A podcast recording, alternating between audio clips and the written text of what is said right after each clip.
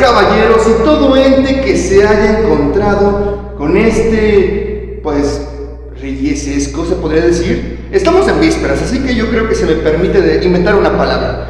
En este post-festivo, en este post-gordura, bueno, algunos, yo, yo sigo así, ¿verdad? En este post, post, post, ya no, ¿qué nos queda? En este bello podcast titulado De tu arte, mi arte. Mi nombre es Américo Ayala y estoy aquí con mi este, muy sorprendida invitada de, pues, cómo manejo estos primeros minutos. Este, mi nombre es Américo Ayala y les doy la bienvenida al episodio de este mes titulado Estética, Artistas, Pandemia y Futuro. Pues, porque se nos ocurrió Estamos regresando a los orígenes después de tres capítulos de nuestro contenido al hablar de arte. ¿Y qué más con este pensamiento que surgió hace unos pocos eh, días o incluso unas semanas de que pasando el año nuevo se acababa el COVID y pues todo, pero no, la triste realidad es que.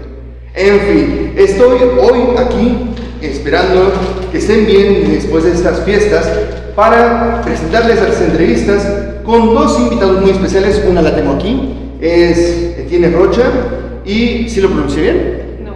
Eh, ¿Nos podrías decir cómo se pronuncia, por favor? Eh, es igual, pero bueno, si quieren es Eti. Eti. Muy bien, con Eti Rocha y próximamente, bueno, en unos instantes, cuando acabe esa entrevista, con el doctor Martel en la sección de cuestionarte de Reyes Rojas. Eh, pues, ¿qué vamos a hacer aquí? Vamos a platicar y tendremos unas entrevistas donde hablaremos de perspectivas eh, de un artista ocasional y de un teórico estético, respectivamente. Les voy a decir que en la sección de Reyes, les voy advirtiendo, la sección de Reyes se ve muy, muy buena, muy, muy rica en contenido. Ya veremos Incluso déjenme decirles que Reyes estaba riendo y conteniendo las carcajadas en ciertos momentos, así que yo digo que les va a encantar esta, esta primera entrevista. Pero ya, sin más guagua, déjenme presentarles otra vez a Eti Rocha, eh, así que pues no podría tener muchas palabras para presentarte. Es una amiga, es una muy querida conocida y pues qué mejor que ella se presente y se describa a sí misma. ¿Cómo estás? Y pues cuéntanos un poco, por favor. Ah, hola, Marico. Ah, estoy bien, eh, soy Eti, ya me conocen, 19 años. Actualmente estoy estudiando la carrera en filosofía en el Centro de Estudios Filosóficos Tomás de Aquino, o sea, aquí. anteriormente ah, estaba estudiando en la preparatoria oficial del Centro Histórico. Eh, me especialicé en artes, tuve dos semestres de este y bueno, mi sueño era ser artista, pero, pues, no sé, mis padres me dijeron que no, entonces mi segunda opción era filosofía. Pero no está nada mal porque me gusta muchísimo, se encarga de muchas cosas, entre ellas el arte. Excelente, como ya nos empezó a comentar esta, pues estudiaste esta especialización o como lo conocemos aquí en los Méxicos como área de, desarrollo de preparatoria eh, en arte, pues.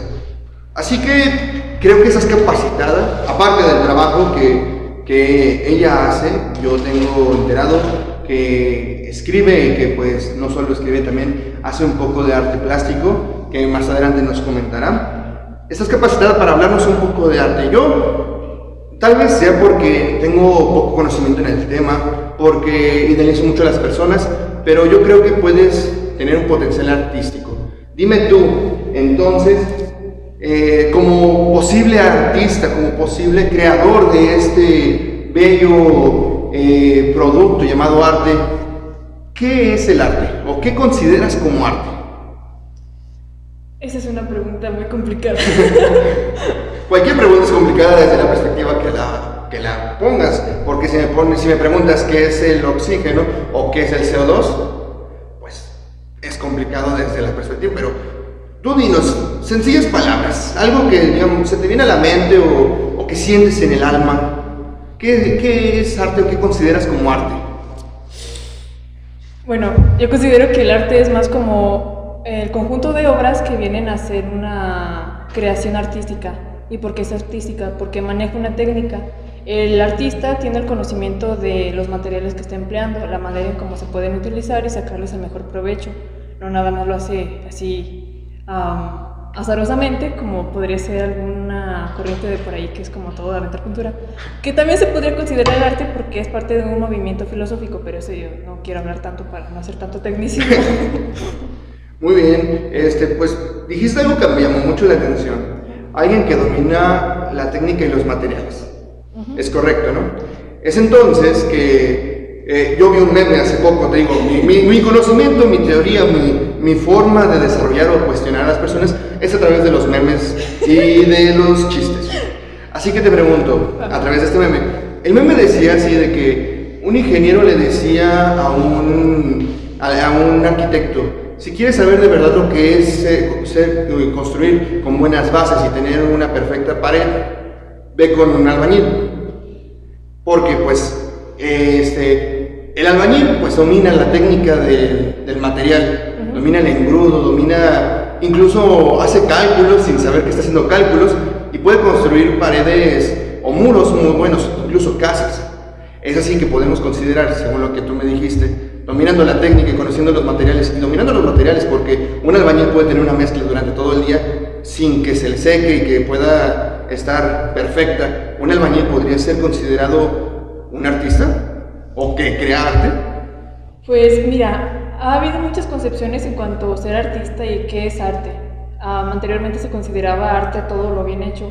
Se consideraba el arte de la cocina, el arte del buen hablar, cosa que yo no tengo. arte, muchos artes, ¿no? las cosas bien hechas. Entonces llegó un momento en que tal vez también a ellos se les pudo haber considerado artistas porque hacían las cosas bien. Que también hay de albañiles, albañiles, porque hay unos que se les olvida construir la puerta. Entonces. Deja de. Bueno, hablando de. Es como en Drake y Josh, por si la, gente que nos está escuchando es joven. Eh, hay un episodio en el cual eh, Drake eh, y Josh están armando una casa del árbol y pues ponen todas las paredes, pero se quedan adentro y Josh le dice a Drake, ¿y la puerta? ¿Dónde está? Porque se les olvidó hacer una puerta antes de cerrar todas las paredes y se quedan adentro. Eh, así que, pues sí, eh, yo, yo admito eso que dices que hay de albañiles, albañiles, y pues de ahí podemos partir también de que pueden existir de artistas, artistas. Eh, no solo en capacidad de poder hacer arte o no, sino en técnicas y, pues cosas así que se pueden hacer subcategorías. pues ya nos platicaste un poco sobre qué es el arte, cómo se hace, podemos decirlo. O incluso eh, pues tipos de artistas utilizando esta alegoría del albañil. Pero te quiero preguntar, y hacer una pregunta tal vez un poco ruda. Este, ¿Cómo es un artista, o mejor dicho, desde tu perspectiva, ¿te crees capaz de ser un artista que haga arte? No me quiero echar sal, pero... Ah, em, bueno, yo considero que todavía no tengo la formación así como tan desarrollada para ser un artista actualmente y ahorita. Creo que todavía estoy en la formación. Eh, un artista es aquel que tiene mucha perseverancia, uno que se toma mucho tiempo para desarrollar su técnica y por supuesto para crear sus obras. Eh, yo en lo particular no tengo tanta disciplina para esto, porque aparte de tantas ocupaciones banales que pueda haber en la vida, como estar limpiando cosas, eh, no sé, eh, también por mi carrera me absorbe mucho tiempo. Eh, ¿Y el que te falta? Ay, no, Américo me estaba contando de sus tesis, pero eso es otra cosa, pero no, ya me frustré mucho cuando recuerdo eso. Y bueno, eso es algo que absorbe mucho tiempo y posteriormente más. Pero trato ahorita que, aunque el arte no debe ser considerado un hobby, porque tiene realmente su seriedad, su lado. Eh, también hay gente que vive del arte, es algo serio. Eh, pero al menos yo lo estoy tomando como un hobby por ahorita no estar teniendo, eh, no estar dedicando tanto tiempo a esto. pero no quiero considerarlo así como un pasatiempo. es algo serio, pero al menos yo en este momento, por las cuestiones de tiempos, cuestiones de ocupaciones, he tratado de sí hacerlo, pero dándole más enfoque ahorita a la carrera que es filosofía. Muy bien, es una perspectiva muy buena. Eh, sin embargo, pues noto un poco, quiero pensar, tal vez eh, desde una postura más teórica, que te estás poniendo, describiendo desde una vía negativa. Hago la aclaración, una vía negativa eh, desde la filosofía y pues básicamente desde eh, definir, eh, es cuando no podemos definir una cosa y tratamos de utilizar definiciones con lo que no es. O sea, no podemos hablar de lo que es, pero si buscamos decir lo que no es. No estás diciendo que entonces no eres ni una persona seria, seriamente artística, ni una persona banalmente artística, o, para utilizar una mejor palabra, una persona que lo utiliza como un hobby. Entonces, ¿qué eres?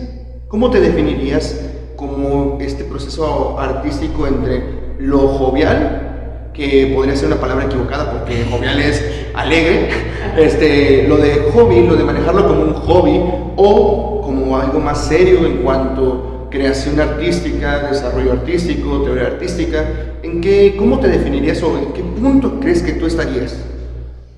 Mira, eh, yo creo que todos quisiéramos ser artistas, o bueno, la mayoría, yo sí quisiera, pero eh, te digo, yo sí estoy en esa parte de que no soy un artista, soy apenas iniciante. Eh, y si soy artista banal, por así decirlo, como tú estás mencionando, que no estoy dedicando tiempo, estoy por la parte ahorita de que no le estoy dedicando tiempo, eso es malo eh, desde mi punto de vista, porque quiero dedicarle tiempo, sin embargo, tengo que dárselo a otras actividades.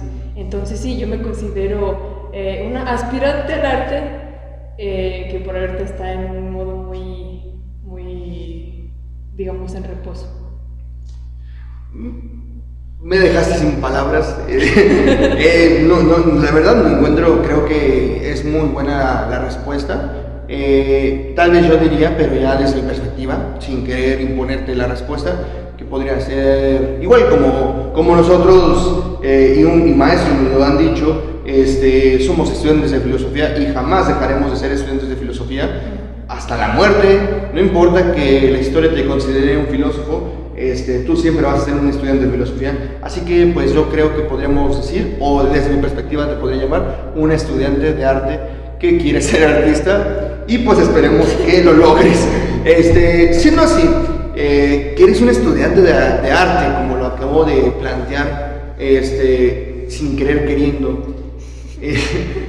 y pues teniendo en cuenta que realmente estudiaste arte en la preparatoria en esta forma de área, te quiero pues plantearte, no sé si lo has hecho, qué movimientos o qué técnicas artísticas te han llamado más la atención o cuáles son las que tú dices, algún día me gustaría hacer este tipo o intentar hacer esto o que digas, solo me gusta pero no quiero intentarlo, me gusta admirarlo pero en la práctica no lo quiero hacer. Oh, mira. ya, ya, se inspiró. uh, mira, de aquí serían como mis corrientes favoritas. Entre ellas estaría el barroco por su tenebrismo, o sea, por ese claroscuro tan bonito que, no sé, se ve como tétrico, se ve elegante, se ve muy bonito. Um, otro sería el romanticismo porque, bueno, me considero una persona así como muy, muy cerrada en mí mismo eh, también el romanticismo se centraba en eso, en la propia persona, en el sujeto, en el artista, ya no tanto en los demás, sino en el mismo. Muy bien. Eh, y bueno, eh, estaría como sobre todos estos, como ya el Superman, todos, sería el surrealismo. ¿Por qué? Porque me considero una persona muy idealista, o sea, me ves ahí tonteando en una cosita, un concepto que por ahí no voy a mencionar porque es muy grosero, pero tú ya sabes cuál es me pasó así mucho rato y pues es muy interesante eh, notar qué cosas se pueden idear en la imaginación y a partir de eso tratar de dibujarlo, de pintarlo, de hacer que suene en el caso de la música. el surrealismo, ya como algunos tal vez ya sepan, eh, pues está basado más en los sueños, eh, tiene mucha contribución Freud por su interpretación de los sueños al hacer esos estudios. Entonces es algo que me llama muchísimo la atención he tenido sueños que sí son muy raros, pero... Y no es por ser filósofo, ¿eh? No es por ser filósofo. las drogas no tienen nada que ver en esto. No, no, no, no, no. no, Esa es una parte. Esa es una parte. Pero sí, sí me, me gusta muchísimo el surrealismo porque refleja esa parte grotesca de nosotros, esa parte irreal que no puede estar, al menos en esta dimensión. Bien diría Lovecraft, ¿verdad? Eh, pues con el Omicron y pues todos sus relatos de seres supradimensionales que después nos van a venir a conquistar y matar y esclavizar. Qué bello es Lovecraft. Bueno, eso es, eso es tema aparte. Eh, recuerden que solo es un autor, relajados, relajados. Eh, es literatura, bella literatura, pero es literatura. ¿O no? Este, pues sí, es muy, muy, muy padre esas concepciones. Yo, la verdad, eh, no tenía, tenía la idea de algunas, pero no pensaba que fuera, que te gustara o que te llamara mucho la atención el surrealismo. Eh, incluso te podría preguntar, por esas dos que me mencionas antes, si te considerarías este, o podrías considerar que es entonces que te llama más la atención, pues eh, las, la escuela dadaísta, como las escuelas dadaístas de, de esta posmodernidad, eh, o prefieres más el, el, arte clásico, por lo que dices del romanticismo, este, pero igual, seamos sinceros, muchos dicen que el romanticismo ha muerto, pero en el dadaísmo sigue ahí presente, aunque no lo, que, aunque no lo querramos, ahí está. Eh, ¿Tú te considerarías así como, pues, admiradora del dadaísmo o, dices, sí me gusta, pero eh, hasta ahí, solo me gusta? Eh, mira, el dadaísmo se dio por una crisis de arte, ya no sabían qué hacer. Entonces era todo muy azaroso, hacían collage, hacían cualquier cosa. y de hecho también Dalí tuvo una etapa eh, dadaísta, me parece. Pero pues no, no me gusta, no tiene así como mucho fundamento que a mí me guste. No, no lo considero mis favoritos el dadaísmo. Em, el romanticismo yo creo que no ha muerto porque tiene todavía mucha influencia actualmente y también en otros años y posiblemente después. no sé, en la música, en la ropa tal vez. No, bueno, ahorita no, no muy de ropa, mejor no me meto en eso. Nada más en la música porque si soy una melómana. Sí, también podemos encontrarlo actualmente en la fotografía, más que nada, eh, dirían en el impresionismo actual. Este, cuando vemos este, fotos de ciudades en crisis, eh, más que nada, yo digo, por ejemplo, las fotos que, que ganan el, el, premio a la foto del año, este, yo, yo pienso desde igual, desde mi postura, sin estudios, ignorante, este, que eh, pues ahí es donde encontramos más que nada eh, una parte del romanticismo que todavía queda impregnado en la sociedad. Este, no sé tú qué pienses, quieres contestar, refutarme, decir, no, pues, está bien, pero ya no pienses eso, ahí está, Pues yo creo que sí, es que, bueno, lo que he visto, al menos en los concursos que he visto por ahí la televisión, por noticieros, uh, las fotografías que suelen ganar, eh, al menos en algunas categorías, son de paisajes o de cosas que son muy sublimes, y lo sublime viene de lo romántico. Entonces yo creo que en esa parte sí tienes razón. Muy bien. Este, nos comentan acá en la producción que si puede ser un poco más alto para que eh, se capture toda la esencia de esta conversación y de las risas que estamos teniendo. Eh, eh, bueno, ya regresando, regresando a la normalidad, vamos a preguntarte lo siguiente. Tú conoces, ah, bueno, ya hemos platicado un poco, nos has contado tu situación, cómo te sientes como este, postulante artista o artista de hobby, como, o artista banal, como yo, yo, yo, puse ese calificativo. Este, pero dime, ¿tú conoces a, a, alguien o alguna persona eh, que se crea artista o, y no lo sea, o que esté en tu misma situación? Mira, tampoco voy a echar sal. De personas que se crean y no sean, no, pues no sabría decir. Eh, no me gustan las frutas pegadas en la pared. y de personas que podrían estar en mi posición, en la misma posición que yo, eh, podría ser, o sea, tuve personas que en mi formación pues conocí, eh, también se dedicaron esto al menos en la preparatoria, que de hecho van tal vez incluso más arriba o más abajo que yo, puede ser. Ellos sí, algunos tienen algunos avances, sí hay cosas que suben, por ejemplo, a Instagram, ah, hay otros que ya no le siguieron por esa parte y se dedicaron a otra cosa, pero yo creo que muchos de ellos sí tienen un futuro en el arte, eh, el chiste es que le echen ganas, chavos. Eso es cierto. Eh, bueno, yo pienso que en cualquier ámbito profesional de oficio o de vida, pues siempre se tenía que luchar y más.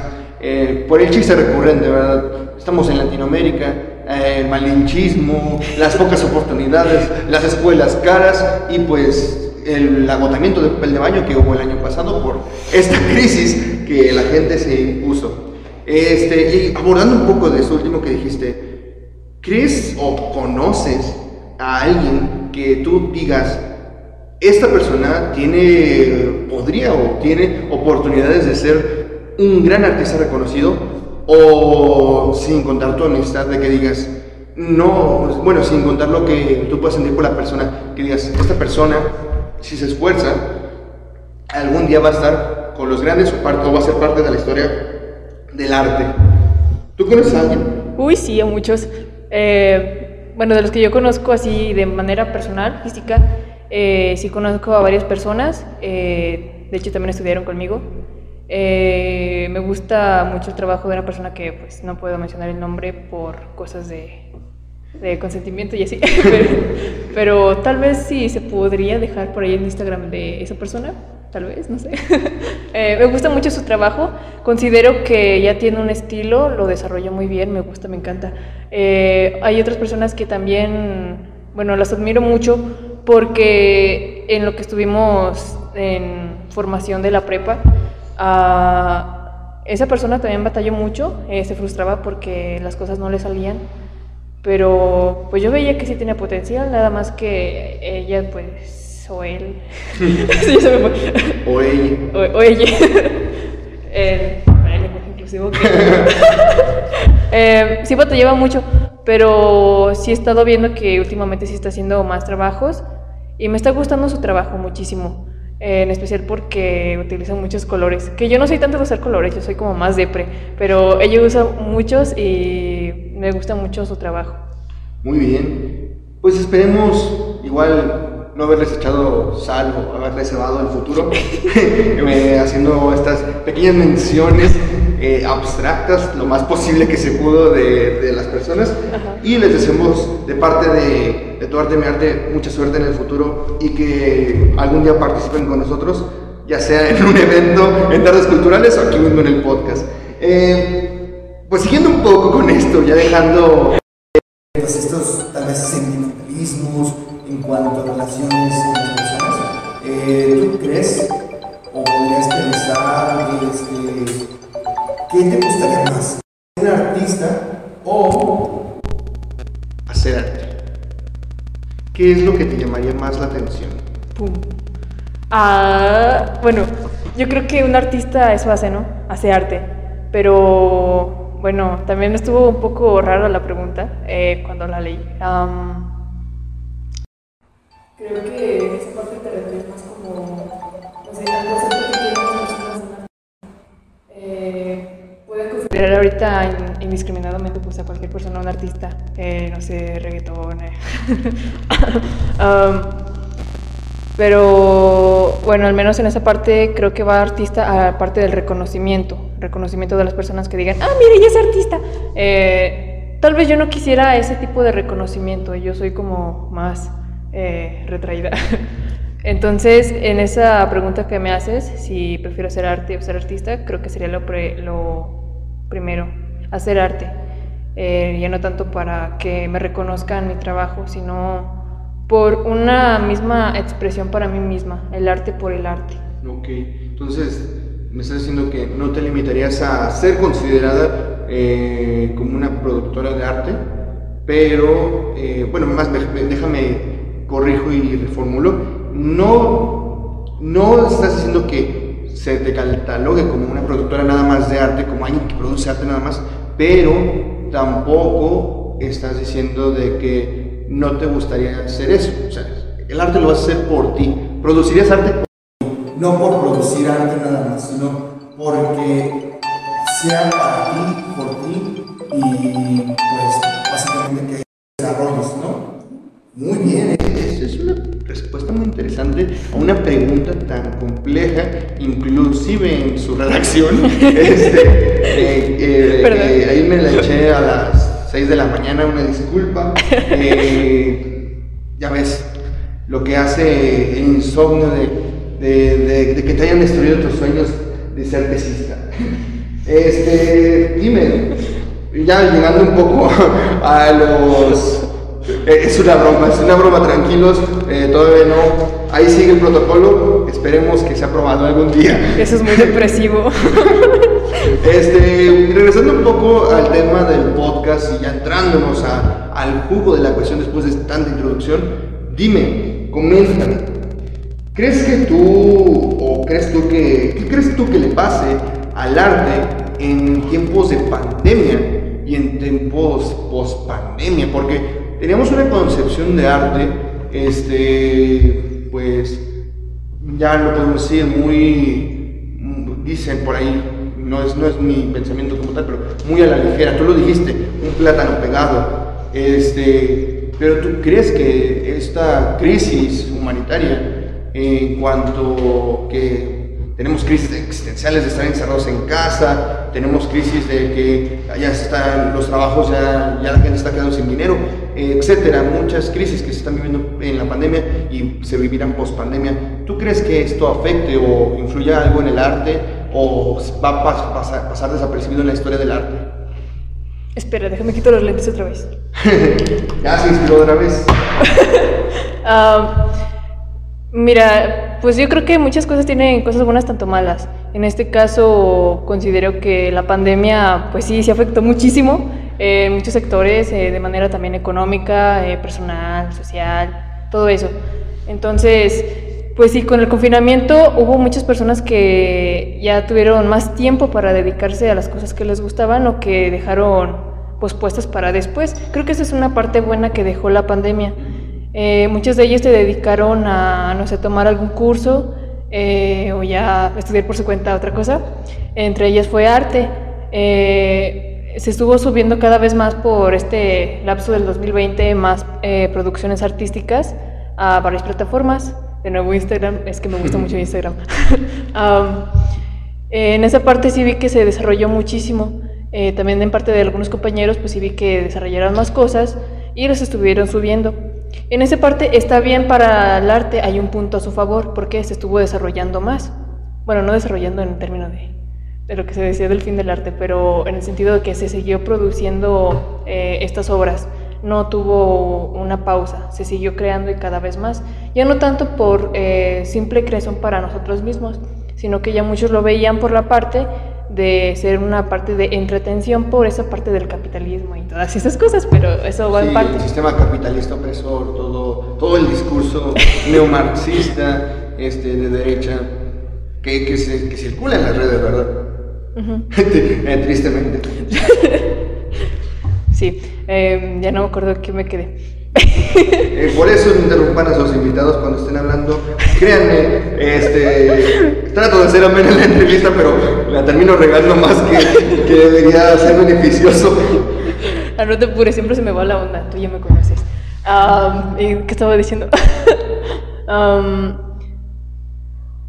pues de que el arte deja de ser un producto para, para entretener por el sistema capitalista. En eso estabas diciendo de que eh, ya deja de ser algo, como, pues, un producto para solo entretener y empieza a ser, no, no, sé si es lo que ibas a seguir, pero por, lo, por el discurso que estabas haciendo, la plática que estaban diciendo, este, y yo pienso que ibas a, que ya empezaba a ser algo más este, introspectivo, no sé si ibas por ahí o, o yo ya empecé a meter un poco de mi cuchara en, en tu pensamiento. Creo que en esa parte ya iba a volver a tu pregunta. ¿Cuál era tu pregunta?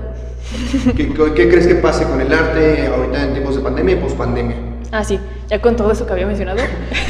Ah, considero que sí va a seguir produciéndose arte, pero pues va a ser todavía con lo mismo, ¿no? De ya cuando llegó el capitalismo, pues ya hubo más cosas eh, ya se está creando más como para entretenimiento, ya no solo de manera así plástica, una pintura, una escultura, así, sino ya también por medios masivos, no sé, televisión.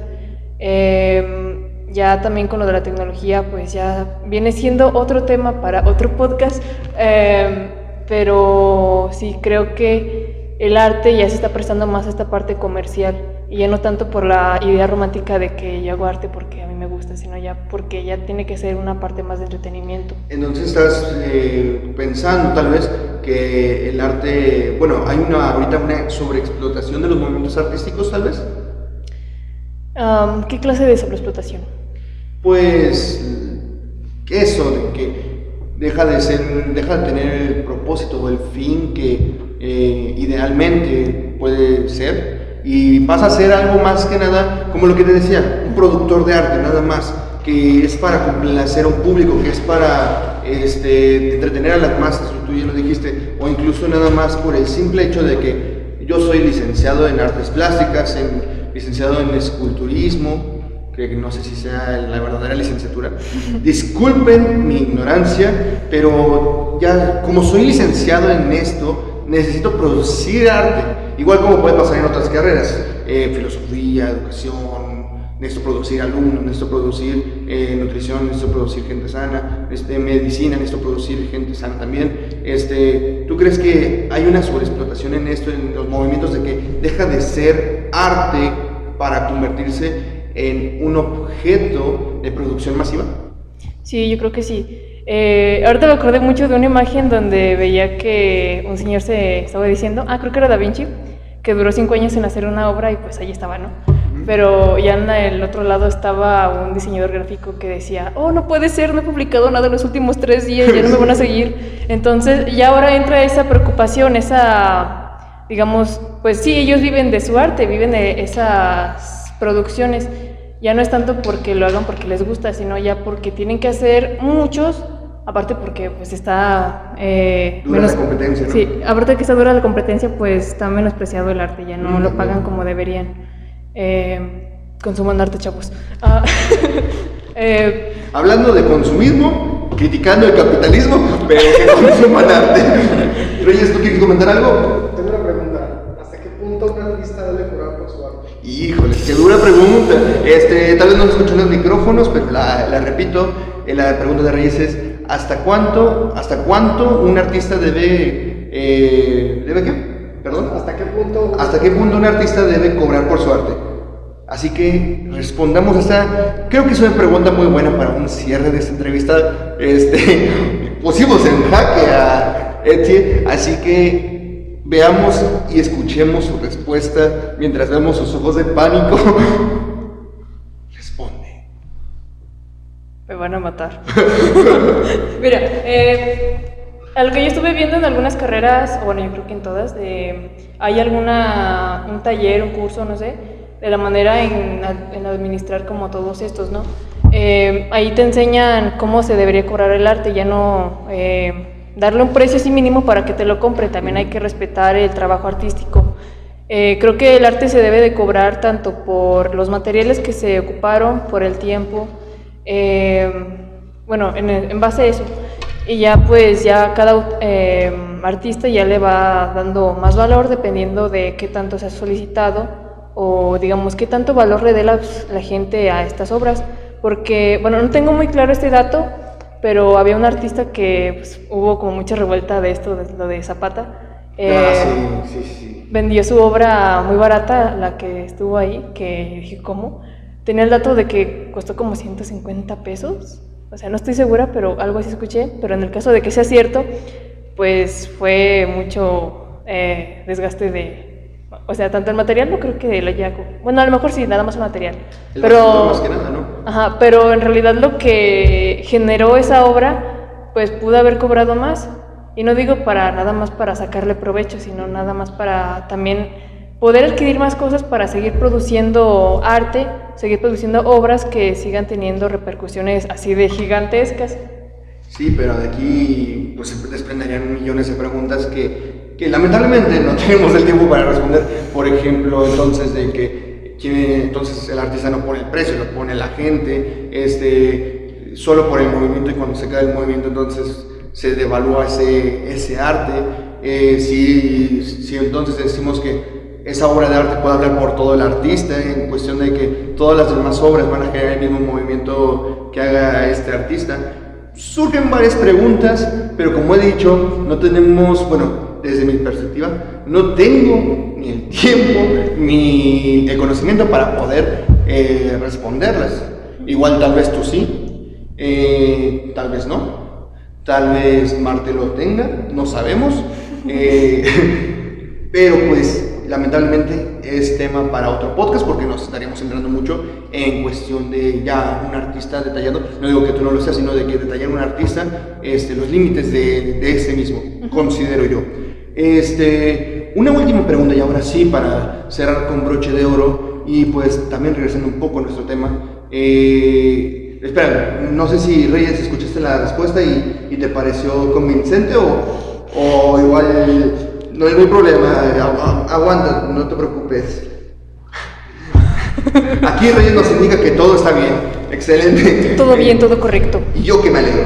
Eh, cerrando con este entonces broche de oro, te voy a hacer la siguiente pregunta.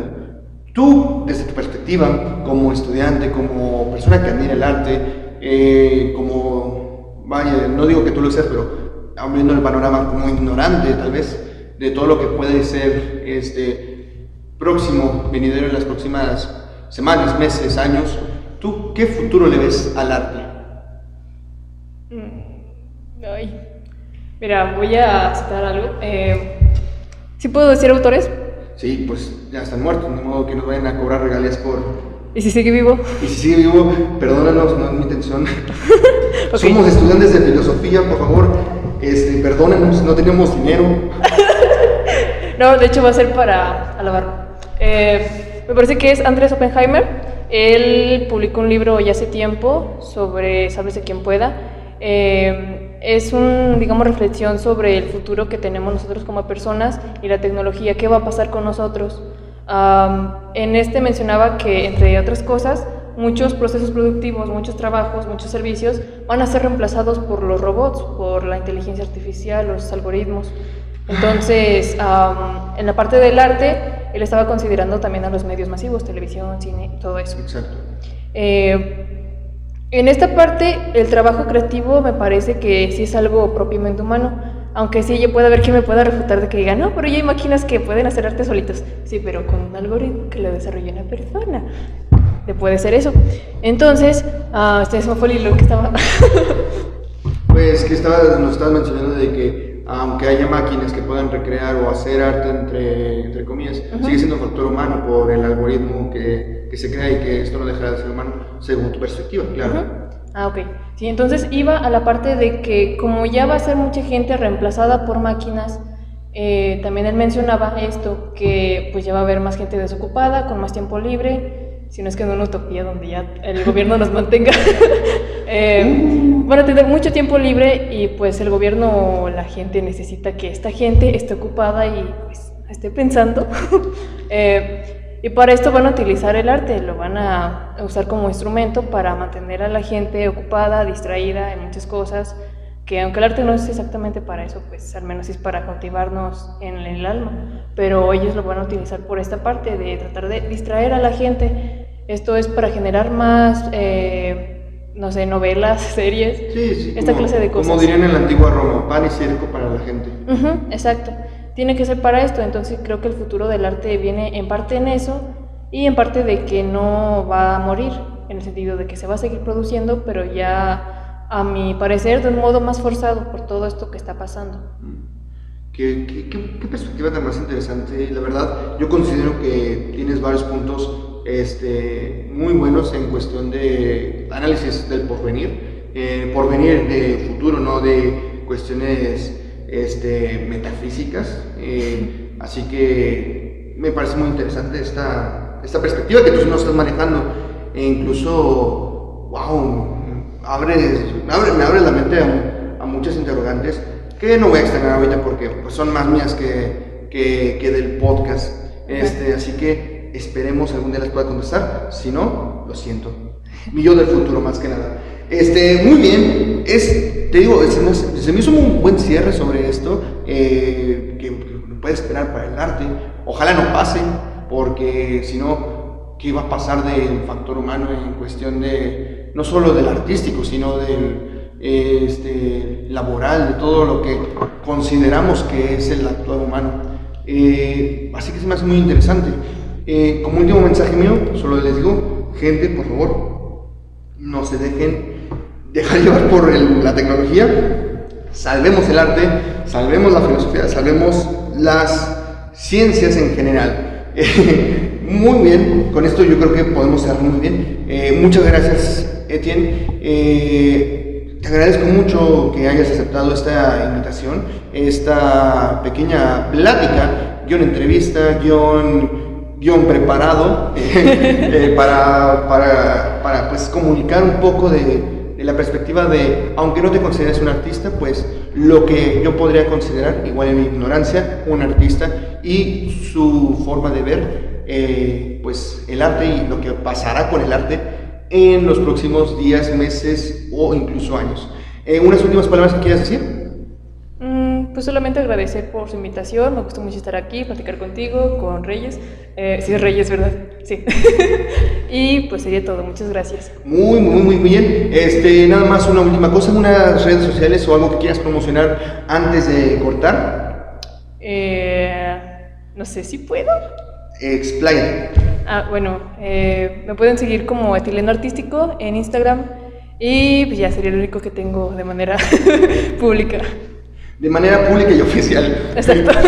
Este, muy bien. Igual nosotros dejamos aquí abajo en la caja de comentarios eh, de Spotify y de YouTube eh, lo que sería tu enlace para mayor facilidad de encontrarte. Y pues, eh, pues con esto terminamos nuestra sección de platicarte. seguimos con algo muy interesante que nos tiene que platicar el compañero y amigo Reyes con su sección Cuestionarte aquí en De tu arte mi arte. Eh, no se vayan porque no saben lo que les espera. Nos vemos. ¿Qué tal estimados amigos? Sean bienvenidos una vez más a su espacio sobre el arte, Cuestionarte, donde el arte se comenta, se dialoga y por supuesto también se comparte. El día de hoy tenemos a un invitado excepcional, tenemos a una figura que es admirable en todos los sentidos, y él es el profesor eh, Genaro Martel. ¿Qué tal, profesor? ¿Cómo se encuentra el día de hoy? Eh, encantado de estar en, esta, en este encuentro con gente interesada en el arte y, y una dignísima eh, invitación a todos a que nos escuchen. Genial. Pues ahí lo tienen. Vamos a presentarlo un poco de una manera más formal para que sepan quién es. Él es licenciado y maestro en filosofía por la Universidad de Guanajuato. Él ha realizado varios estudios doctorales en la Universidad de París, ocho en Francia, coordinó el libro digital Problemas y Perspectivas del Pensamiento Postcrítico de Kant, publicado por la Universidad de Guanajuato en 2015, destaca el artículo Rasgos fundamentales para el tránsito figural de la estética contemporánea, que apareció en la memoria del Congreso Internacional Filosofía, Arte y Diseño en 2016. En el 2019 eh, presentó Los Inmateriales Mexicanos. Es un artículo en el que interpreta pasajes de la historia de la estética de México bajo la óptica de Jean-François Lyotard. Actualmente es profesor de tiempo completo del Departamento de Filosofía y coordinador de extensión del mismo. También imparte eh, cursos, relacionados con los problemas estéticos de la antigüedad, en la Edad Media, la modernidad y el pensamiento contemporáneo. Asesora también trabajos de investigación de licenciatura, posgrado y en programas de la Universidad de Guanajuato y el Centro de Estudios Filosóficos Tomás de Aquino en la misma ciudad de Guanajuato, León, Guanajuato. Eh, pues ahí lo tienen, es alguien que tiene bastante experiencia en los temas de la estética y quién más que que él para resolvernos algunas dudas que giran en torno a algunas preguntas que yo considero son de interés eh, de muchos. Yo estoy muy emocionado, estuve toda la semana esperando este momento para, para plantearle estas preguntas, porque estas preguntas me emocionan bastante y me van a emocionar más todavía cuando tenga su debida respuesta. ¿Le parece bien, doctor Bartel, si comenzamos con, con las preguntas? Por supuesto que sí, me encuentro listo. Excelente. Bueno, la primera pregunta, pues, puede parecer la más sencilla, pero yo considero la más difícil porque se trata de definir, ¿no? De definir lo que es la estética. Sabemos que, pues, el término estética se acuña en el siglo XVIII por Baumgarten, donde hace alusión concretamente al, al estudio de la, de la experiencia, de, los, de lo sensible, y pertenece concretamente a la, a la, teoría del conocimiento sensible, ¿no? De la misma manera, Kant va, va, a retomar esta concepción de la estética y se puede ver en la, la primera parte de la crítica de la razón pura. Hay muchísimas formas de, de abordar o de entender la estética, pero para eso pues le hacemos esta pregunta al doctor, ¿cuál es la forma correcta? Si hay una forma correcta de, de definir la estética, si hay definición. De igual manera también recuerdo cuando él me dio la clase de, de estética, las clases de estética, y en cierto punto de la, de la materia nos preguntó, jóvenes, ¿no les parece extraño que todavía no hayamos dado una, una definición de estética? Eh, a mí me pareció pues interesante, ¿no? Porque hasta a estas alturas del curso todavía no sabíamos qué era la estética, ¿no? Entonces, me gustaría saber qué nos puede decir él acerca de la estética, señor profesor Martel. Mucho gusto. Bueno, creo que la, una palabra que tiene un uso especializado, como es esta, la palabra estética, también vale la pena valorarla en otros escenarios que no son de uso especializado. Lo que sí. tiene de particular esta palabra es que la utilizamos en varios ámbitos, la aplicamos a varias cosas. Sí, sí, sí. O sea, basta con salir ahí a, a los alrededores del, del CEFTA y uno agarra Mariano Escobedo y encuentras estética de un lado y del otro, ¿no? Sí, decir, sí, sí. Es una palabra que nos llama sí, eh, a, a precisar algún aspecto que tenga en común con el uso especializado, que es el de, el de los filósofos, el de los artistas, de los teóricos del arte, y el uso común. Yo en este punto me gustaría decir que evidentemente tienen una cosa en común. Y aunque Ajá. el uso especializado nos dice que la estética es el estudio de la sensibilidad en orden, uno, al conocimiento, como tú citabas a Baumgarten, un autor histórico del siglo XVII o de Kant mismo, también hay un uso más particular, diríamos, una estética particular que se interesa sobre el arte y la belleza.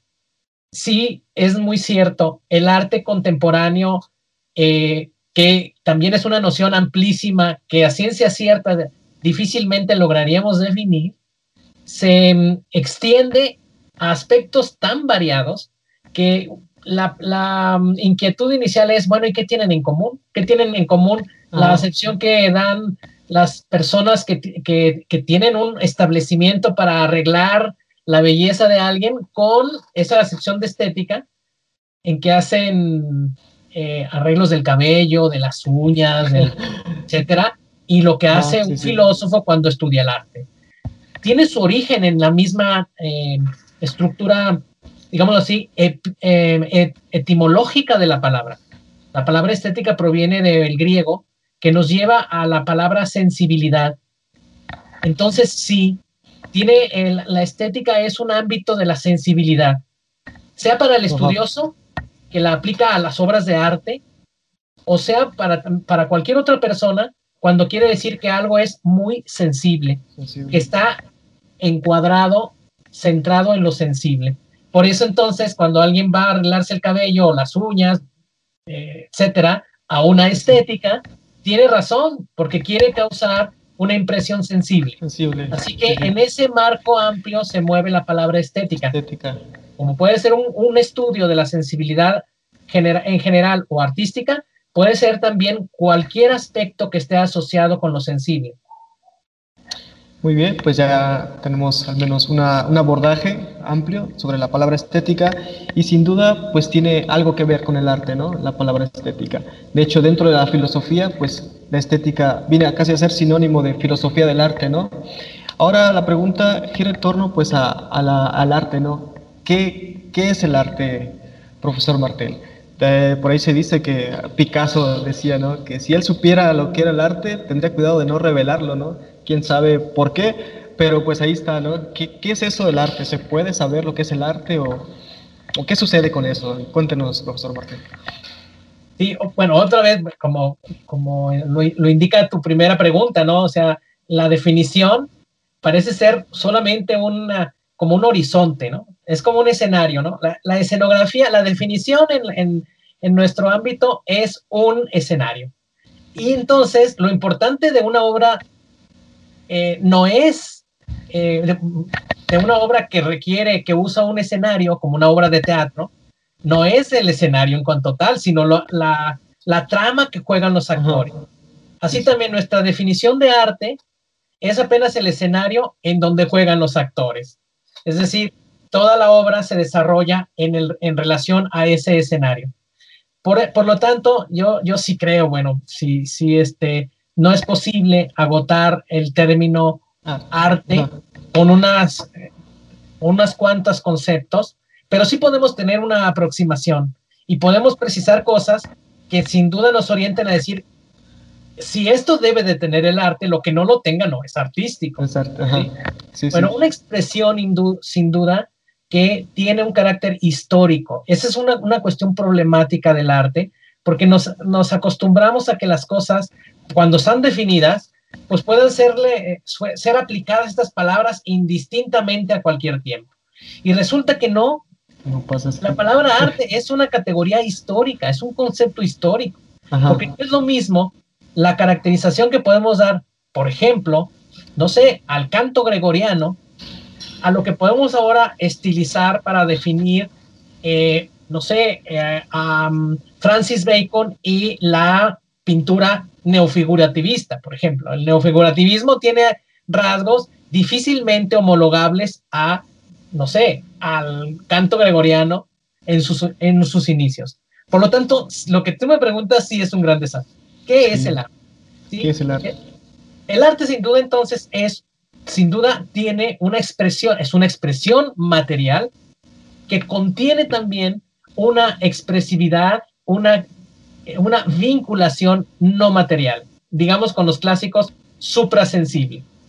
Nosotros podemos escuchar una melodía y llegamos a un gozo enorme cuando escuchamos algo con nuestros audífonos o vamos en la... ¿Qué pasa ahí? Justamente el efecto que solamente el arte puede dar. ¿Por qué no sentimos eso cuando vamos en la calle y escuchamos el, ruido ambiental? Pues porque ese ruido ambiental no es una obra de arte. No tiene una articulación, no tiene una, una superposición y una armonía, que es lo que sí sucede en el arte. Entonces, sin duda, entonces, es una, una obra estructurada con un propósito de eh, incidir en la sensibilidad, de impactar en la sensibilidad, pero a través de también de aprovechar que, el, que, el, que quien la escucha, porque el arte es para los seres humanos, eso sí, eso es clarísimo, que ese quien escucha, quien ve, y quien experimenta el arte tiene una disposición de ver algo más que articulación de materiales. Esa parte suprasensible es la que aporta la sensibilidad de quien, de quien disfruta del arte. El arte es esa obra material que con, un contenido suprasensible nos eleva a una sensación y a una eh, constelación que llamamos sensibilidad y nos, nos impulsa entonces de ahí a una emoción. Esa emoción es eh, emoción sensible y suprasensible. Me ha gustado mucho lo que, lo que acaba de decir, profesor, y particularmente esto que dice que el arte es para los humanos. Eh, en este sentido, yo quisiera plantearle una pregunta. Eh, si el arte es para los humanos, ¿el arte sirve para la vida? ¿El arte es útil para la vida? ¿Qué nos puedes decir? Sí. ¿Qué nos puedes decir respecto a, Le, diste justo en una de las llagas importantes. Sí, por supuesto, porque el arte ocupa lugares, los lugares, los huecos que muchas veces luchamos por otros aspectos por llenar. Lo voy a decir en una palabra, porque el arte le da sentido a la vida. Ajá.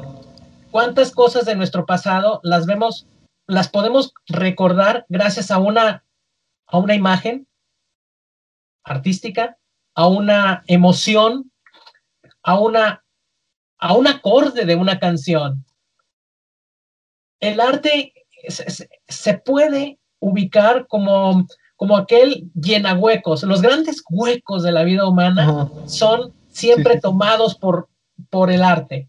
Ahí es donde se hace presente para dar sentido. ¿sí?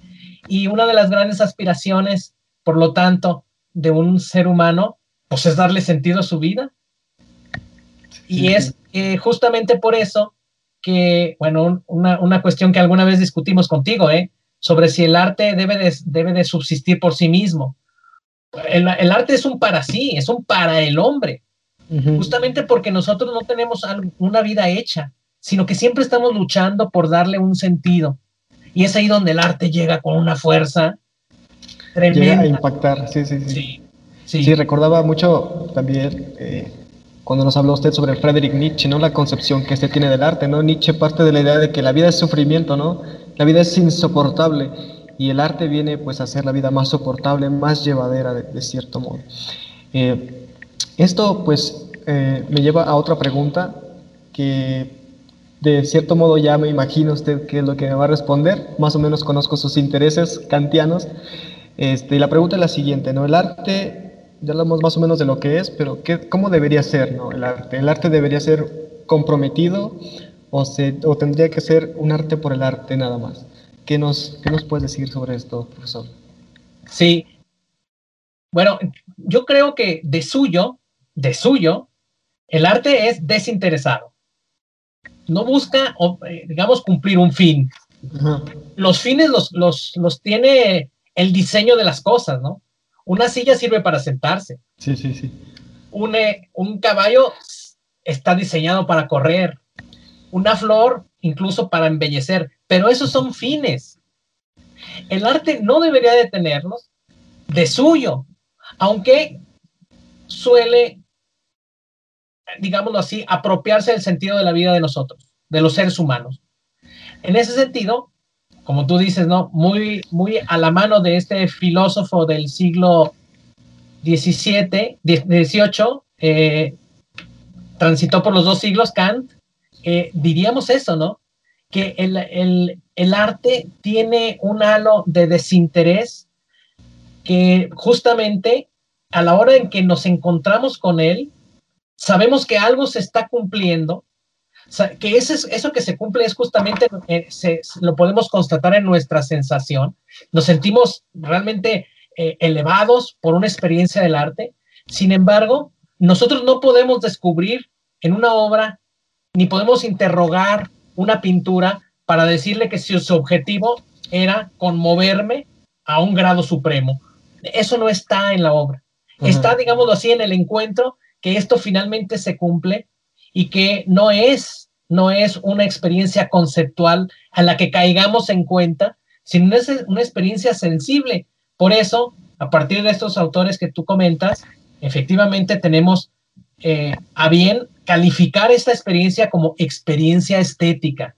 Es una experiencia sensible, contraria o más bien diferente eh, a la experiencia que puede tener eh, que podemos tener de, de las cosas que conocemos.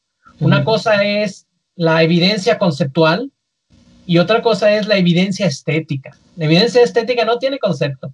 No sabemos qué rayos es lo que efectivamente nos conmueve y nos, nos arrastra y nos vuelca y nos da vueltas, pero Ajá. algo hay. Algo, pasa. algo tenemos, algo pasa, ¿no? Y eso pasa en nosotros. Sí, sí. Una, una pregunta más o menos similar. Bueno, no es tan similar, pero pienso yo que puede ser de mucho interés ahora para quienes nos vean, es sobre si el arte es objetivo o es subjetivo, ¿no? La belleza es subjetiva o es objetiva. Yo he visto algunas pinturas con algunos compañeros conocidos y dicen, eso para ti puede ser bonito, pero para mí no lo es. O eso que acaba de pasar me parece bello, pero tal vez para ti no lo sea, ¿no? Como que sobre los gustos no hay disputa, ¿no? Pero sabemos que en una época de la historia eh, la belleza fue algo objetivo, ¿no? Lo vemos en los griegos. Eh, ¿Cómo sería, o cómo se puede responder adecuadamente a esta pregunta sobre si el arte es algo objetivo o es subjetivo? Profesor. Sí. Bueno, aquí sí vale la pena mencionar que los estudios estéticos de principios de siglo, que tienen que ver sobre todo con la irrupción de la vanguardia, se hacen cargo de este problema y se hacen cargo de este modo, yo diría así para simplificarlo. Eh, dejan de creer en que hay una oposición entre lo subjetivo y lo objetivo. Mm. Bueno, eso sucede casi en todas las tendencias filosóficas y las tendencias, podríamos decir, estéticas de principios del siglo XX. Pero voy a tomar una, una de esas tendencias que es la fenomenología. ¿Y cómo, se, cómo le hace la fenomenología para distanciarse de la, del dualismo sujeto y objeto? Pues diciendo que, esto lo aplica en general a cualquier experiencia, pero lo podemos perfectamente pensar para el arte, que no hay propiamente ni un objeto ni un sujeto. Porque si los hubiera, pues no se, no se tendrían que constituir con, la, o, con, la, con el lado opuesto. Para decirlo de una manera más sencilla, para que haya un sujeto se necesita un objeto. Un objeto. El objeto constituye al sujeto, y el sujeto constituye al objeto. Ahora, lo que enseña la fenomenología, pudiéramos así tomar otras, ¿no? Es que hay, una, hay un punto que los une. Ese polo noético y polo noemático que llama Husserl los une la intencionalidad. Lo dice con estos términos. Objeto, diríamos, para continuar con, el, con los términos de la idea clásica y de la idea incluso común en la actualidad, es aquello que es gracias a que al está presente a una conciencia, es para una conciencia. Es para, para, es conciencia de, ¿no? En efecto. Y también la conciencia no es conciencia a, secas, es conciencia de algo. Entonces eso significa que ambas son, son la misma cosa. ¿Cómo le llaman? Fenómeno. Entonces, ¿el arte es subjetivo o es objetivo? El arte es un fenómeno estético. necesita una materialidad que se, que se deposita, por decirlo así de una manera plástica, en una conciencia sensible, en una conciencia dispuesta. ¿Por qué? Porque para muchos algo pasa indistinto y pueden estar en la ciudad de Guanajuato, que es una, es una ciudad creada artísticamente, y pasar por las esculturas esas que hay en el centro de José Luis Cuevas con una indiferencia meridiana. porque pues porque tiene que estar depositada en una conciencia intencional, diría Husserl. Digamos con ello que la conciencia se dispone a una experiencia del objeto.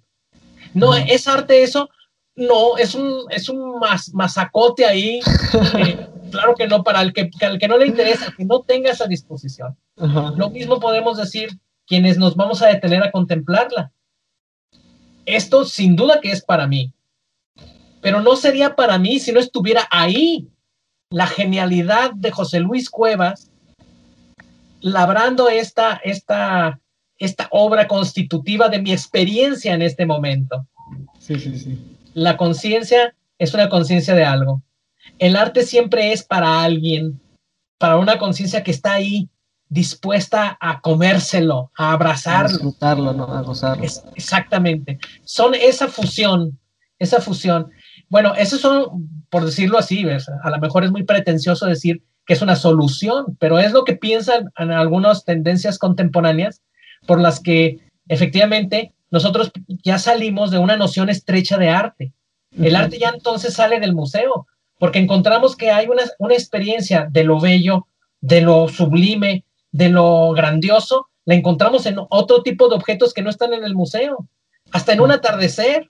Exactamente o en una escena en donde vemos a dos personas platicando y de repente se cruza un rayo de luz, tú dices, no dices, lo conmueves. Entonces, ese, esa experiencia, pues en algún sentido, eh, hace más, más viable entender lo que los, los filósofos contemporáneos dicen. Eso objetivo, objetivo, no. Si yo no estuviera parado aquí con esa disposición para, para recrear en mi interior el trazo de luz que atraviesa a dos personas que en realidad ya, ya ni siquiera se no están iluminadas.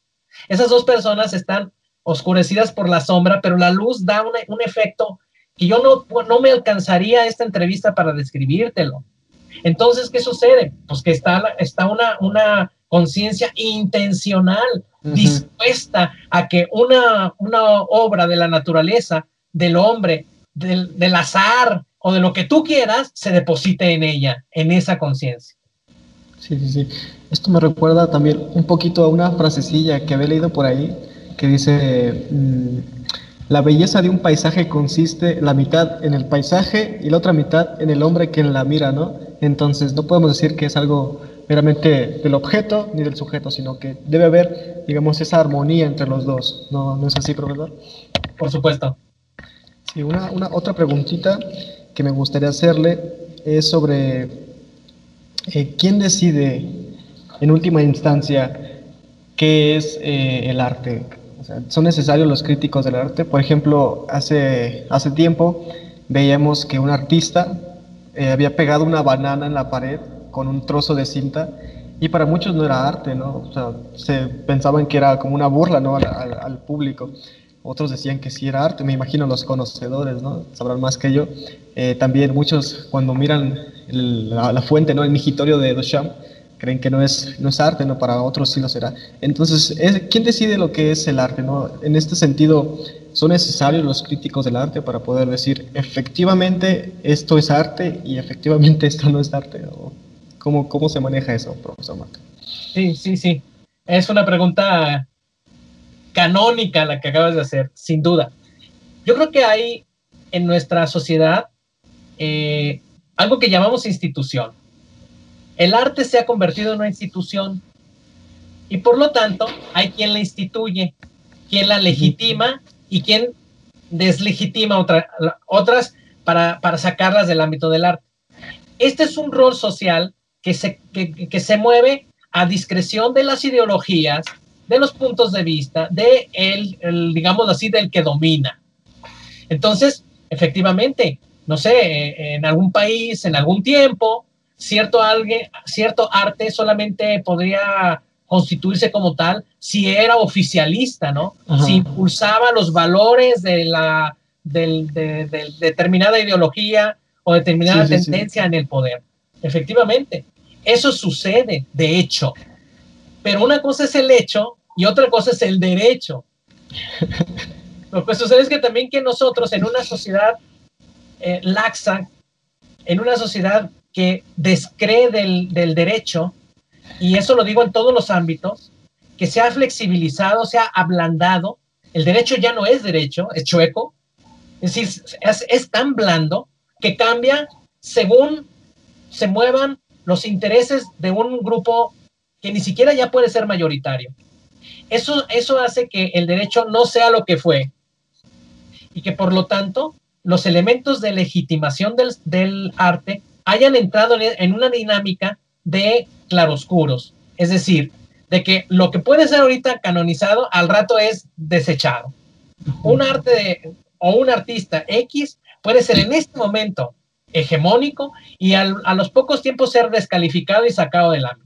¿Por qué? Pues porque también existe un elemento de legitimación que es, digámoslo así, eh, diría con un filósofo que eh, tú has de conocer muy bien, Jean Baudrillard, diría, porque ya no está en la pantalla. claro, mira, nosotros en este momento estamos en la pantalla, tenemos un grado de legitimación. Si, si esto lo hiciéramos, no sé, un videíto y lo pasáramos nada más en la escuela, pues al cabo de, de concluyendo la entrevista dejaba de ser legítimo, dejaba de tener importancia, ¿no? También la importancia y la legitimidad que te da la pantalla es efímera. Yo creo que todas estas circunstancias crean un elemento difuso de quién legitima el arte. Entonces, los medios ponen siempre, eh, digamos, en la pantalla elementos que ocupan el lugar, digamos, hegemónico del otro tiempo del arte, haciendo que todo sea pasajero, fragmentario. Y, digámoslo así, incluso hay un filósofo que, también tú conoces, que es Bauman, dice líquido. El arte se ha convertido también en un líquido más. Entonces, aquí fluye y aquí se va. ¿sí? Se desvanece, es inasible. Y, eso eh, en nuestro entorno crea, o más bien ataja las posibilidades de que haya un, realmente un canon de que para dónde va el arte. ¿sí? ¿A dónde va? Pues a dónde va el agua, ¿no? Una otra pregunta que tiene algo que ver con la anterior es sobre si una falsificación puede ser considerado un arte. Allí en varios museos, me parece que en el Museo del Prado, puede uno llevar sus materiales y comenzar a hacer una copia de, alguna gran obra, ¿no? Eh, esta copia puede tener este, el valor o se puede catalogar como una obra de arte y en qué medida con relación a la original. ¿Cómo, cómo podemos decir si es eh, equiparable a la, a la auténtica o tiene un valor menor por el hecho de ser obra, aunque sea una copia magistral, ¿no? Entonces, ¿qué, qué sucede con eso? Sí, sí. Eh, bien, aquí voy a otra vez apelar a tu, a tu paciencia y a la paciencia de quien nos escucha. voy a decir una palabra que, bueno, no es un albur ni es una grosería, pero es un, digámoslo así, e, en dónde se puede, a mi juicio, dónde podemos ubicar la profundidad de tu pregunta. Algo que se llamaría la ontología del arte. Ahí es donde se discute esta, la esencia del arte como obra manufacturada en un formato material. Ahí es donde discutiríamos. Pero por supuesto que una copia no puede llegar a ser obra en, en cualquier ontología del arte por una simple y sencilla razón, porque ha sido producida con, el, con la expectativa de seguir un modelo, de seguir un modelo y copiarlo. ¿Cuándo sería la, cuándo es la mejor obra? Cuando más, en cuanto más parecida sea al original. Entonces, no es una imagen, es una copia. ¿Sí? En ese sentido, la ontología, digámoslo así, más básica, cancelaría la posibilidad de que una obra perfecta, perfecta, eh, de una copia perfecta de una obra pudiera ser en sí misma obra de arte. ¿Cuál es el espíritu que anima a la copia? Copiar. Copiar. Entonces, eh, eh, digamos, el artista y ahorita voy a, un segundo parámetro. Esa es la ontología de la obra. Ahora voy a la estética del genio. Estos, todo, estas dos cosas que estoy diciendo, en el siglo XXI, bueno, siglo XX a la mitad, a la fecha, muchos, muchos eh, autores en la estética contemporánea los han tronado, ¿eh? No estoy diciendo que esto sea la última palabra, pero quiero intentar aproximarme un poquito a dar una respuesta. Entonces, bajo la óptica de la estética del genio, pues todavía es más fácil descalificar una copia, porque el genio es aquel que siguiendo una regla de la naturaleza, una regla, digamos así, interna, es capaz de dotar de independencia a la obra del, del modelo.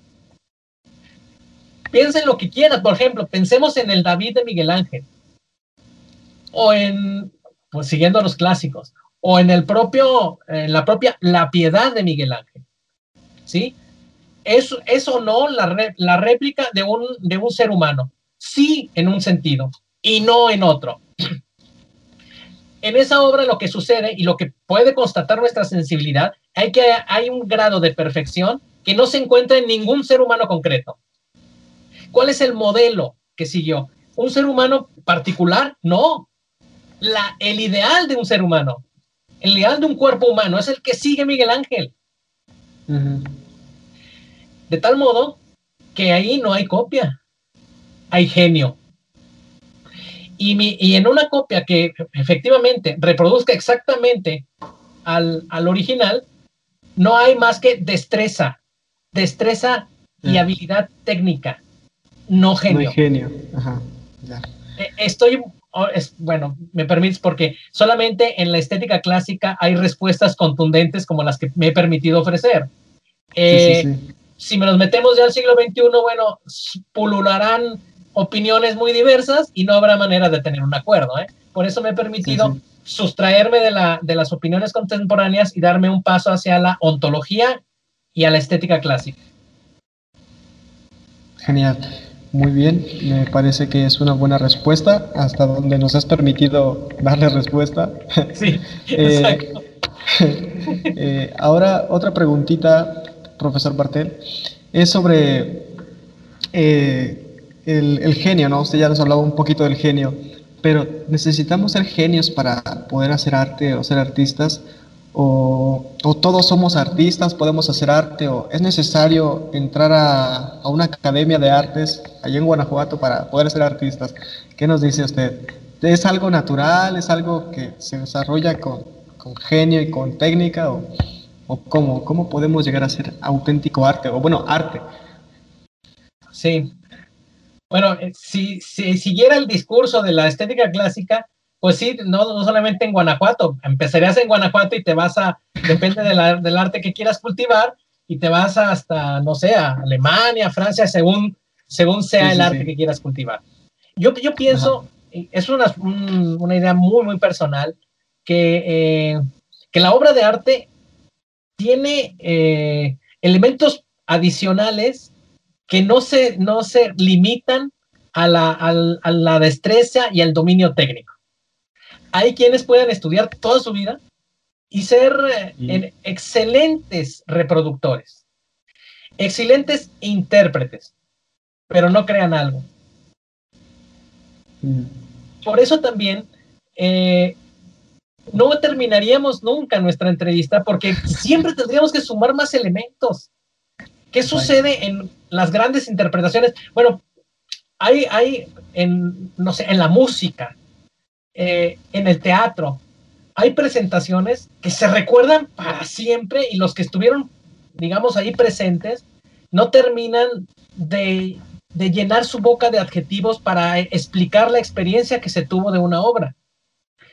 Yo creo que alguien puede perfectamente, con, con una serie de coordinaciones, crear un entorno estético y hacer una obra de arte estético e impactar a un espectador, a un, a un auditorio, y aunque esa, esa obra sí supone un manejo diestro, un manejo magistral o, o especializado de un instrumento o de una técnica, lo que hace la obra de arte es algo único. ¿Cómo podemos explicar el origen de algo que es único, Reyes?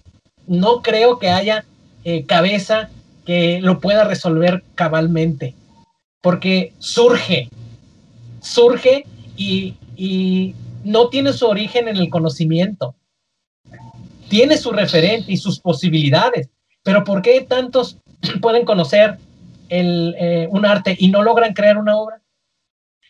Yo pienso que pasa por el conocimiento, no es un super conocimiento, no es el resultado de un dominio perfecto, sino es el resultado de de un no sé qué, diría Montesquieu, de un no sé qué, que Plum conjuga y coordina, como cuando apareció la estrella de Belén, que los astrólogos dicen que es este, la vista en, en un solo plano de Júpiter y de Saturno. Se dio en un momento determinado. Así sucede en el arte.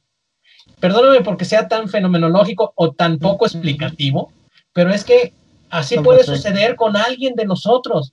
Creas un verso y jamás en la vida vuelves a crear otro, Reyes. Sucede.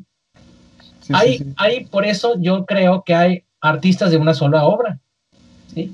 Que con una, sola, un solo momento, porque el, el arte es, un, es una obra de momento, en el que se alinearon tres o cuatro elementos y dieron a luz la obra.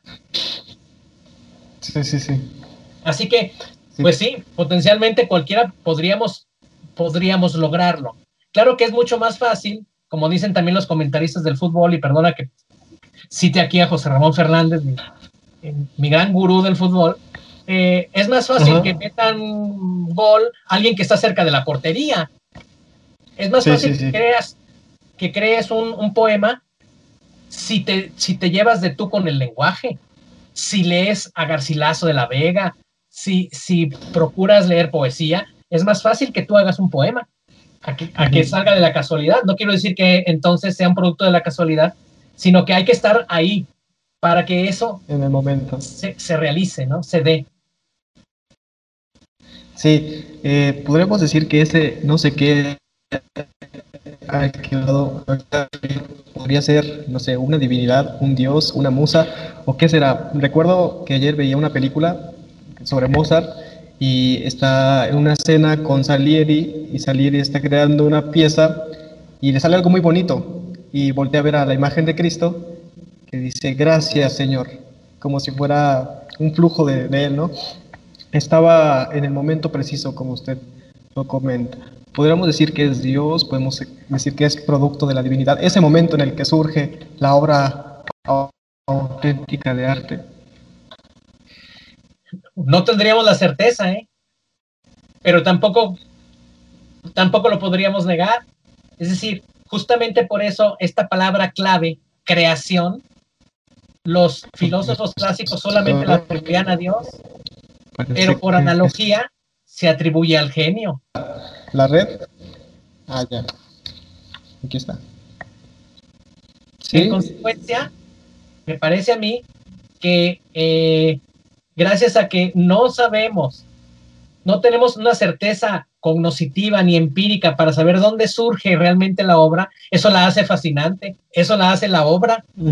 Si, en el, si dijéramos en algún momento determinado, tuviéramos la evidencia de que Dios le ha dado, digámoslo así, el esquema de la escultura a Miguel Ángel, tuviéramos alguna certeza, dejaríamos de creer en el arte. Creeríamos en Dios.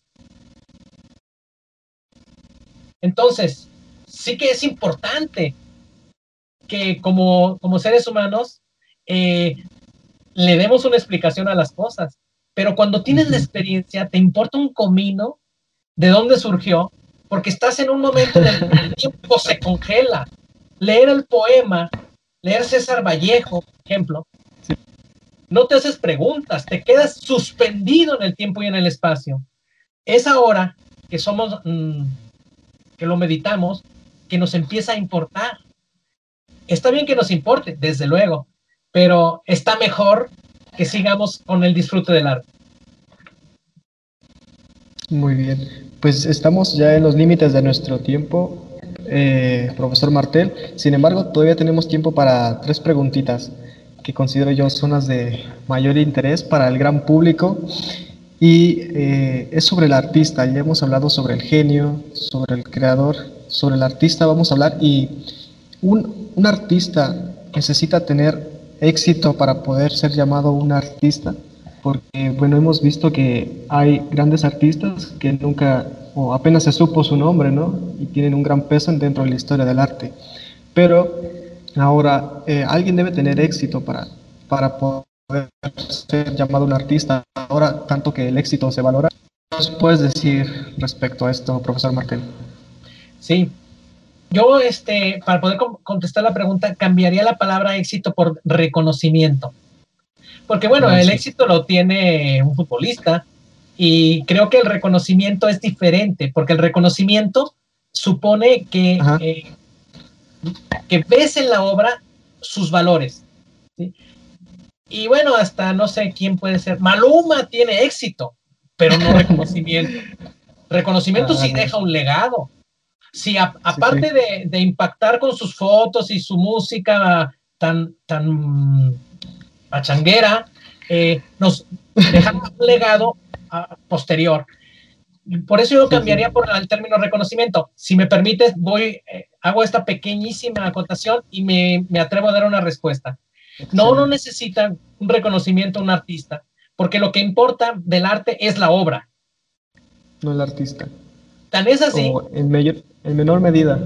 En menor medida, digamos, sin duda que el, el, origen, diría Heidegger, el origen de la obra está en el artista, ¿no? Sin artista no hay obra, pero la obra pervive a pesar del artista. La obra alcanza independencia una vez que es obra. Y puede incluso... de hecho, hay obras que exceden al artista, ¿no? Sucede casos donde, donde pasa así, ¿no? Sí, efectivamente. Piensa, por ejemplo, Van Gogh. Van Gogh en su vida pudo, creo que vendió un cuadro. Y ahorita, a ver quién se atreve a comprar un, cuadro de Van Gogh. O sea, ya tienen un valor estratosférico. Tiene reconocimiento. También éxito, ¿eh? Pero sobre todo reconocimiento. Independientemente del artista, porque ya no tenemos manera de, de contactarlo a él. ¿Cuántas obras de la, de la historia del arte son anónimas? Montón, muchísimas. Ahora, hay otras, otras más, y eso es un poquito la parte dramática de todo esto, de, la parte dramática de tu pregunta es que hay por ahí verdaderos artistas que es una lástima que no tengan reconocimiento. Eh, yo recuerdo uno, un poeta guanajuatense, Antonio Plaza, el poeta de las cantinas. Ajá la, la digamos, la, el Congreso de Egregios Poetas Nacionales no lo querían, pues es un poeta vulgar, es un poeta de cantina, pero tiene una, finura en sus, en sus poemas. Tiene una que se llama El hombre, que es realmente una pieza excepcional. Y yo lo que, lo que quiero decir es justamente que entre el reconocimiento, el éxito y el artista no existe correspondencia necesaria. Y podemos encontrar grandes obras de artistas líricos. Y hasta hay gente que anda cantando en la calle que crea realmente una atmósfera artística. En León hace unos dos años o año y medio vi que interpretaba una banda de una banda de viento, interpretaba em, Rapsodia Bohemia de Queen. La recreó. fue genial. Yo estaba ahí llorando. Sí, sí, la imagino.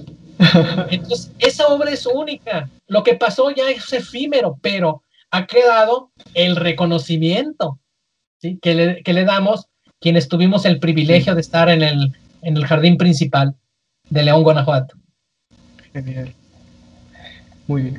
Ahora, eh, ya para ir cerrando, profesor Martel, le, quisiera hacer una preguntita que contiene dos. Eh, ahora en estos momentos de pandemia, el motivo por el que usted se encuentra allá tan lejos y yo aquí, eh, pues nos ha distanciado bastante, ¿no? Y hay muchos que creen que producirá cambios muy notables en todos los aspectos de la realidad humana. Eh, ¿Cómo está el arte ahora dentro de la pandemia de la COVID y cómo será después de la COVID? ¿Cómo será el arte post-COVID, por llamarlo de alguna manera? ¿Qué cambios prevé usted dentro del arte? Sí, yo pienso que la pandemia en muchos aspectos de la vida humana nos ha impuesto de rodillas y el arte no es la excepción. Eh, yo pienso que el, que la, la, iniciativa y la creatividad que han tenido muchos artistas o artistas digitales para poder crear entornos artísticos a, partir de estos recursos es muy valioso. Pero creo yo que sí hemos perdido es la, el contacto directo que significa estar en una butaca de teatro y estar ahí en un 3D real, no en un, 3, no un 3D eh, digital. Yo valoro mucho esta parte de los, de los artistas digitales o de, quienes con este conocimiento mantienen viva la plástica la, y también la, la, música sobre todo para poder crear nuevos entornos. Esa es una, una potencia que va a seguir creciendo porque la, eh, me parece a mí que este recurso, de, eh, de, los, de este conjunto de recursos que significan la cultura digital, tiene un potencial extraordinario. Sin embargo, Esto, este legado directo de, de, de las artes, en su, digámoslo así, en su experiencia tradicional, se tiene que recuperar. Yo más que pensar en qué va a suceder, no puedo, no puedo, no puedo ahorita, te soy muy franco, más que desear ¿Qué debe pasar? ¿Sí? Debemos recuperar esos espacios y que estos, estos este, nuevos artistas de la era digital sigan creciendo, pero que también todas las expresiones tradicionales regresen otra vez, porque el, el entorno de los sentidos humanos tiene una dimensión que solamente es posible que se despliegue en cuanto tal cuando tenemos la presencia en, ese sentido, como regreso a la pregunta inicial, es estético en la medida en que, o más estético en la medida en que explota, aprovecha, magnifica nuestros sentidos, nuestra sensibilidad. Y en un encuadre en que mira qué limitados estamos, eso es este, sin duda alguna una manera de estrechar, de fragmentar el poder sensible de los seres humanos y por lo tanto del arte. Sí, sí, sí. Bueno, pues ya saldrá algo bueno de todo esto. Dicen que en las crisis surge la, surge la creatividad, perdón. Pues algo más que me gustaría pedirle, no es una pregunta, es más bien un favor. ¿Qué le gustaría, bueno, más bien, ¿puede usted decirle algo a los jóvenes que nos ven de ahora y del futuro respecto al arte? ¿Una motivación, algún consejo? ¿Qué les puede decir, profesor Martel? Sí, hay un viejo principio que no por ser viejo no es vigente. y, y tiene mucho que ver con, nuestros, con nuestro momento actual. Eh, este principio es, los clásicos son, son obligados. Se está creando en la actualidad nuevas expresiones. Yo pienso que sería muy bueno para todos, tanto para los que estamos, como diría el buen Cantinflas, eh, chapeteados en, en el, digamos, en la cultura antigua, eh, los que estamos chapeteados en la antigua y los que están en este momento descubriendo nuevas expresiones, que nos encontremos, que nos demos la oportunidad de, dialogar. Por ejemplo, esta, eh, digamos, este diálogo entre, entre nosotros que estamos en esta entrevista, pues en algún sentido es un diálogo generacional, tú perteneces a otra generación. Estos espacios hay que eh, propiciarlos para que nos escuchemos y podamos también dar un paso hacia la experiencia del otro. Yo, por ejemplo, necesito eso, de que los jóvenes me lleven, me digan, oiga, yo escucho esto, pruébalo, pruébalo a ver qué te parece.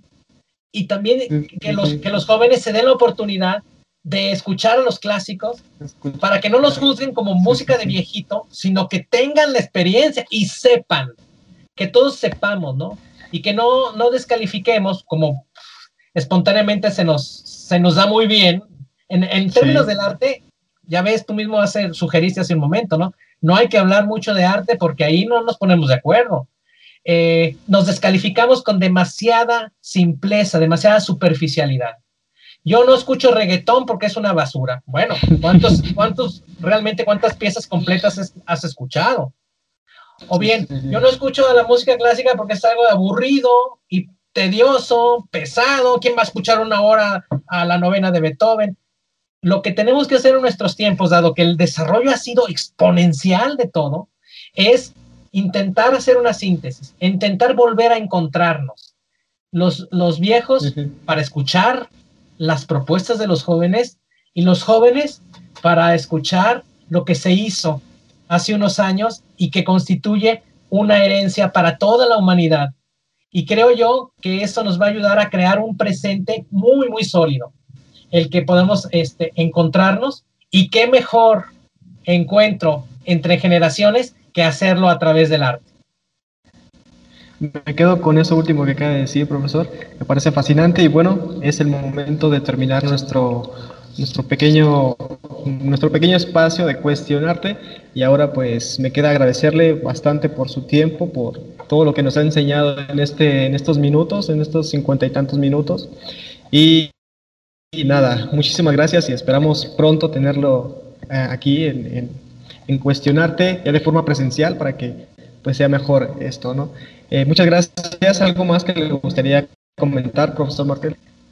Yo solamente agradecer, eh, es, llevaste la entrevista de una manera exquisita gracias a, a ese, esa conducción tan excelente que tuviste. Bueno, propiciaste que nos, nos, fuéramos por 55 minutos, que es, ojalá que quien nos vea y nos escuche le, le parezca interesante, nos pueda plantear alguna, alguna pregunta adicional a, las, a, la, a lo que tú has elaborado y que este proyecto tenga muchísimo éxito, que vale la pena siempre darle un paso a la reflexión y más si se trata de algo tan exquisito que lo traemos todos en el núcleo de nuestro corazón, que es las artes. Muchísimas gracias. Gracias a usted y que tenga un feliz día, profesor. Ahora pasamos con nuestro anfitrión Américo para terminar con este bello podcast. Gracias. Gracias. Muy buenas tardes, ya regresamos aquí después de la magistral entrevista que tuvo el compañero Reyes con el doctor Martel, una muy entretenida y muy divertida entrevista por lo que eh, pudimos apreciar desde la producción de esta entrevista. Eh, yo creo que Reyes la disfrutó mucho. ¿Tú qué dices, Reyes? Sí, fue una, fue una delicia. Total, escuchar a Martel, sabes cómo es con sus, con sus referencias, con su forma de hablar tan, tan particular.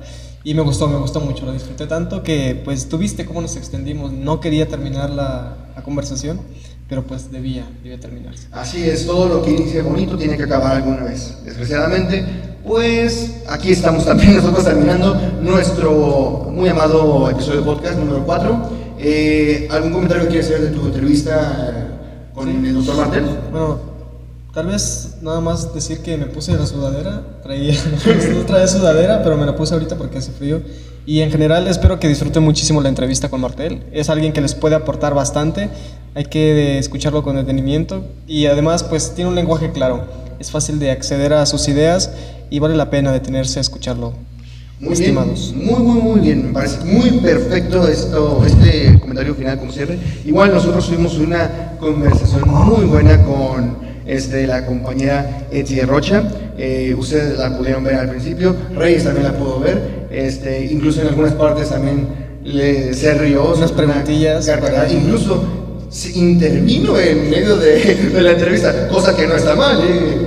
Eh, qué bueno que lo haya motivado tanto. Es que, es que había una pregunta que me exigía, exigía planteársela aquí a la compañerita, pero pues ya, ya está. Aquí es, así es, así que ya estamos aquí. Igual agradecemos a nuestros invitados del día de hoy eh, por acceder y cumplirnos este capricho de participar en nuestro podcast eh, de. Pasamos a despedir, pero no antes, sin decir, nos, nuestros patrocinadores de, ya saben, del podcast y pues su respectiva información. ¿Qué, ¿Qué, te parece si iniciamos, Reyes? Sí, bueno, como es habitual, al final de cada podcast, pues darle gracias a esta institución, el Centro de Estudios Filosóficos Tomás de Aquino, por abrirnos las puertas el día de hoy para utilizar este salón para poder grabar este podcast, a los, a los que están a cargo de la estructura de la institución, que nos permiten pues estar aquí, ¿no? Eh, también les recomendamos que estén al tanto de sus redes sociales, de la página de de la institución, Centro de Estudios Filosóficos Tomás de Aquino, CEFTA Orden de Predicadores, donde pueden estar al tanto de todo lo que van este, a proponernos este año, como eh, diplomados, algunos este, talleres eh, de ética, están este, hablando ahora de un, de un taller sobre ética, sistemas éticos en la historia. Sí, Me parece que ya, ya comenzó, pero de igual manera pueden revisar para que si tienen interés entren. También dan otros talleres, me parece que habrá un taller sobre hebreo. Sí, hebreo y, muy interesante ese taller. Y hay muchas cosas interesantes que nos puede ofrecer esta institución. Esperemos si les interese alguna y pues entren. Les dejamos sus páginas eh, aquí abajo en la descripción y pues si quieren ir directamente a las oficinas, eh, la institución se encuentra en la colonia Arvide, en la calle Chiapas Sur, número 108, el código postal 37360 ahí pueden este, llegar directamente y consultar lo que más les parezca necesario. ¿Qué nos dices tú, estimado Américo? Pues también recordarles nuestro patrocinador eh, de equipo de producción, edición y pues de mucho trabajo y esfuerzo que, que, nos han aportado, tanto en el podcast como en los eventos artísticos que hemos presentado en tardes culturales. Les los pues, la gran productora, podemos decir, Ave Digital, Video y Fotografía, eh, los cuales se encargan de edición y toma de eventos sociales, eh, como bodas, 15 años, bautizos. Obviamente ahorita por temas de pandemia eh, no, no, no, no hay actividad, así que pues ahorita estamos tratando de apoyarlos con un poco de patrocinio, más en dimensión, ya que ellos nos ayudan con el patrocinio. Este, así que si tú tienes un evento especial próximamente, eh, ya cuando pase esto, eh, y quieres pues tenerlo, capturarlo, no olvides llamar a Ave Digital Video y Fotografía para que ayudarlos a capturar este bello momento. Puedes encontrarlos en su página de Facebook como Ave Digital Foto y Video o también por WhatsApp para una, pues una plática más eh, personal en 477-131-6790. Eh, también los puedes llamar por ahí, no creo que tengan problema. Eh, están para atenderte y te hacen presupuestos según tus necesidades y tu economía. Muy accesibles, muy buenas personas y pues esperemos de que pues todo salga bien en este año, ya que ya saben, hay una crisis, tenemos crisis y pues esperemos de que esta crisis se acabe algún día. ¿Tú Reyes, también tienes algo más que comentar? Sí, recordarles que tenemos una presentación artística de una banda de rock en español que es auténticamente leonesa y estará presentándose aquí en el auditorio de, esta institución. Y pues si quieren saber un poco más sobre la presentación, les recomendamos que visiten la página del CERTA. Les vamos a dejar todas las descripciones, en, en las descripciones los links para que puedan estar al tanto de lo que va a presentarse. Es muy buena la banda, yo ya la escuché